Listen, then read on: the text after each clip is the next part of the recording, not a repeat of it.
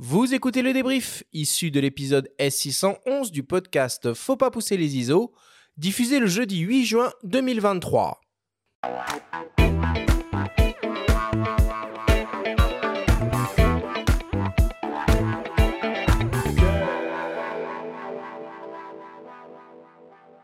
Nous sommes toujours avec le photographe et réalisateur Bernard Bertrand pour parler du rendu ciné en vidéo.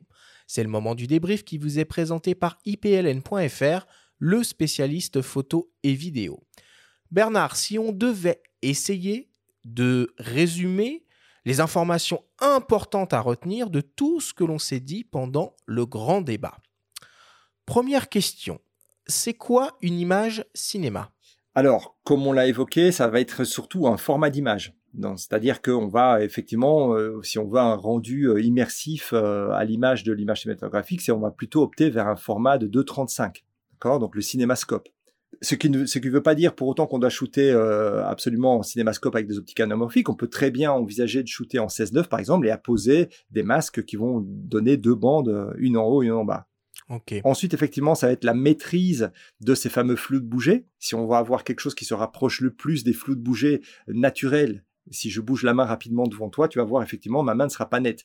si on veut avoir ce genre, ce type de rendu, on va effectivement utiliser la fameuse règle de l'obturateur de 180 degrés qui revient à systématiquement doubler la cadence d'enregistrement pour obtenir sa vitesse d'obturation. Ça, c'est une chose. Et ça va impliquer inévitablement qu'on doit se tourner absolument vers un accessoire externe, à savoir le filtre ND variable.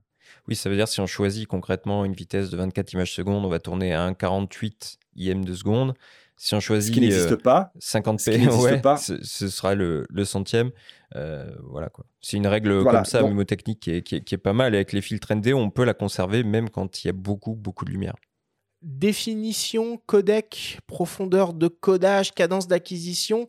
Est-ce que tu pourrais nous donner un choix raisonnable euh, de format d'enregistrement suffisamment souple pour pouvoir travailler confortablement en post-production?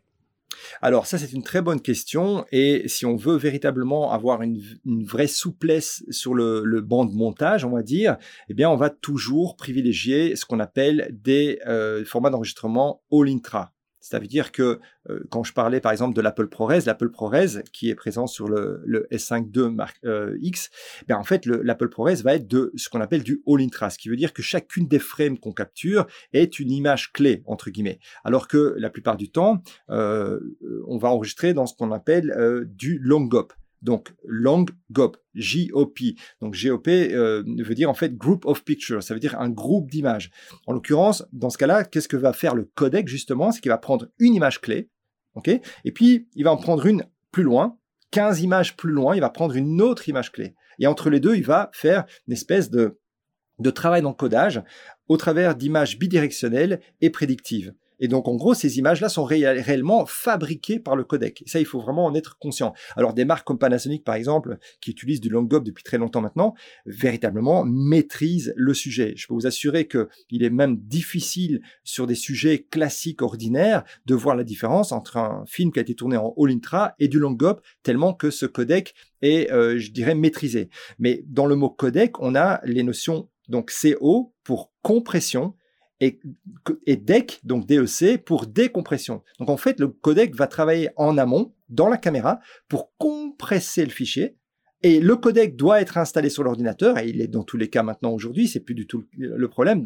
Il, y a, il y a 10 ans ou 15 ans, on avait des problèmes de codec et de compatibilité, c'est plus le cas aujourd'hui. Mais en gros, il va falloir qu'on ait aussi le travail du codec qui va lui décompresser le fichier lorsqu'on est sur le banc de, montage. Et donc effectivement, quand on a dans ce cas-là un CPU, et là je ne parle pas de GPU, donc je ne parle pas de carte graphique, mais véritablement de CPU, donc la puissance de l'ordinateur, si on a un CPU qui est un petit peu limite, il faut véritablement privilégier un enregistrement en all intra parce que là, dans ce cas-là, dès qu'on va faire une coupure dans son plan, par exemple, ben, de toute façon, on est entre deux images clés. Vous l'avez compris, si à un moment donné, on coupe un, un, endroit dans notre clip et qu'on est entre une image prédictive ou bidirectionnelle, il faut qu'il recalcule tout pour qu'à l'endroit de la coupure, il aille nous mettre deux nouvelles images clés à l'entrée et à la sortie. Donc en gros, en gros, je dirais que travailler en long GOP, si on a un CPU qui est un petit peu faiblard, ça va être laborieux. On va avoir une timeline qui ne déroule pas de manière tout à fait, je dirais, organique et, flexible. Alors que si on a un All Intra, ça sera beaucoup plus facile pour un ordinateur qui n'est pas gonflé au niveau de son CPU. Par contre, effectivement, j'anticipe la demande de Benjamin. Si on shoot en All Intra, on va avoir des fichiers beaucoup plus lourds. Oui, beaucoup plus lourd, mais de toute façon, tous les hybrides, loin de là, ne proposent pas du All Intra. D'ailleurs, même tu parlais du Lumix S5.2X qui, lui, le propose, mais c'est pas le cas du S5.2, euh, si je dis pas de bêtises. C'est pas le cas du S5.2, mais c'est le cas du GH6, par exemple. Donc, effectivement, euh, c'est euh, quand même une tendance de plus en plus fréquente. Maintenant, ce qu'on peut faire aussi, si on, et c'est mon cas d'ailleurs, quand je shoot avec le S5.2, qui ne propose pas du All Intra, ben, je sors du, HDMI, j'enregistre sur un Atomos Ninja 5 par exemple, et lui va enregistrer en Apple ProRes, et je peux même faire de l'Apple ProRes 422 10 bits HQ. Hmm. Là, du coup, du coup, je bypass quelque part euh, le travail de, codec interne au boîtier, puisqu'en fait, je sors de l'HDMI en 422 Oui, mais là, sur un enregistreur externe, c'est encore une autre logique, ouais. Ouais, tout à fait, mais ça, ça permet quelque part de bypasser un petit peu le, la limitation d'un boîtier, euh, et du coup, ça, ça ouvre des perspectives. Ok. C'est vrai. Euh, Bernard, c'est quoi une bonne optique ou on va dire une bonne série d'optiques pour la vidéo? Alors, de manière très claire, ça va être euh, justement euh, les longueurs focales qui vont correspondre au plan qu'on a la plupart du temps besoin de faire. Ça veut dire plan serré, plan moyen et plan large. Donc du coup, ça va correspondre, je dirais, ça dépend un petit peu des, des, des, des envies, mais je dirais que très certainement un 85 pour le plan, le plan cadré, un 50 qui est toujours une optique absolument formidable. Le 50 mm, c'est l'optique standard, on va dire, pour un full frame. C'est une optique vraiment à avoir. Et je dirais, euh, pour le grand angle ou pour les plans, les plans larges, là, je disais, ça, varie un petit peu en fonction des affinités, mais je, naviguerai entre le 24 et le 35, par exemple, si on doit se limiter à trois optiques. En tout cas, les vidéastes résonnent en focal fixe, euh, vraiment. Ça, c'est ce qu'on retient. Et par contre, par rapport à ce que tu dis, précisons aussi que beaucoup de boîtiers, que ce soit chez Sony euh, et notamment euh, Lumix, en 4K, 50p, euh, recadre 1,5 fois quand même. Hein. Donc, il faut en tenir compte dans le choix de la focale aussi. Tout à fait, tout à fait, oui, tout à fait. Ça, c'est tout à fait pertinent. Il faut tenir compte effectivement de, la nature de, du, fonctionnement de son boîtier pour envisager effectivement plutôt un 35 plutôt qu'un 24. Maintenant, effectivement, j'aurais tendance à, à, aiguiller, je dirais, le débutant vers des focales fixes. Pourquoi? Parce qu'en fait, en fonction de son budget, il va dire aujourd'hui, je prends le 50 je fais un peu de job, je rentre un peu de sous, ben, dans deux mois, j'achète un 85. Et donc, du coup, il peut être évolutif et ne pas faire d'erreur. Vous voyez ce que je veux dire? Alors que s'il prend une optique un petit peu, un petit zoom comme ça qui est pas trop bon et qu'avec une ouverture variable par exemple, ben c'est certain que dans six mois, quand il a rentré, un peu de sous parce qu'il a fait euh, quelques quelques jobs par exemple, ben il va plus jamais l'utiliser. Alors que s'il il investit dans un 50 parce qu'il est un petit peu limité niveau budget, qu'il préfère acheter par exemple le, S5 2X par exemple parce qu'il est gonflé en codec, il est vraiment taillé sur, sur mesure pour de la vidéo, même du cinéma, je serais pas, je serais pas du tout étonné qu'il soit lui aussi sur la liste des, des caméras Netflix, comme ça a été pour son prédécesseur le S1H par exemple, qui fait partie des caméras Netflix en tout cas labellisé caméra Netflix, je suis presque sûr que celui-là va, l'être aussi, au vu de ses codecs et de ses possibilités. Ben, si, si, si on est limité un petit peu par rapport à son premier investissement, ben, on va se dire, je vais privilégier le boîtier en, étant certain d'avoir du, du, codec très lourd pour pouvoir faire de très bonnes choses, et je vais me limiter quelque part au niveau de mon choix optique. Je vais prendre par exemple un 50 mm 1.8 et un 35 par exemple, je me débrouille avec ça, et dans le futur, j'achète un 85. Maintenant, je dirais que moi, dans mon travail, j'utilise très très souvent le 24-70 2.8 qui est un bijou, mais c'est un budget, ça représente un budget. C'est peut-être pas avec celui-là qu'on va commencer d'emblée. Mais si on achète par exemple un 24-70 2.8, qui est une merveille absolue, et qu'après on le complète avec le 70-200 2.8 là aussi, bah, du coup on a du 24 à 200, ouverture constante de 8, avec une qualité optique totalement exceptionnelle, euh, en fonction du prix, je, veux dire. Ben franchement, voilà, mais c'est pas avec ça qu'on va commencer, quoi. Euh, Bernard, est-ce que tu penses que euh, c'est important d'investir et de savoir utiliser un gimbal pour euh, travailler ses mouvements caméra dans le but d'obtenir ce fameux rendu ciné? Alors, je pense que oui, c'est important parce qu'en fait, effectivement, euh, comme on l'a évoqué tout à l'heure avec l'opérateur Steadicam, aujourd'hui, les gimbals sont totalement démocratisés. Je pense qu'on a des, les premiers gimbals tout à fait convaincants aux alentours de 500 euros qui permettent de faire des plans, mais vraiment incroyables. D'ailleurs, on peut aussi utiliser le gimbal en statique, c'est-à-dire qu'on peut aussi poser le gimbal, je dirais, sur, son, petit trépied. On peut le piloter avec l'application.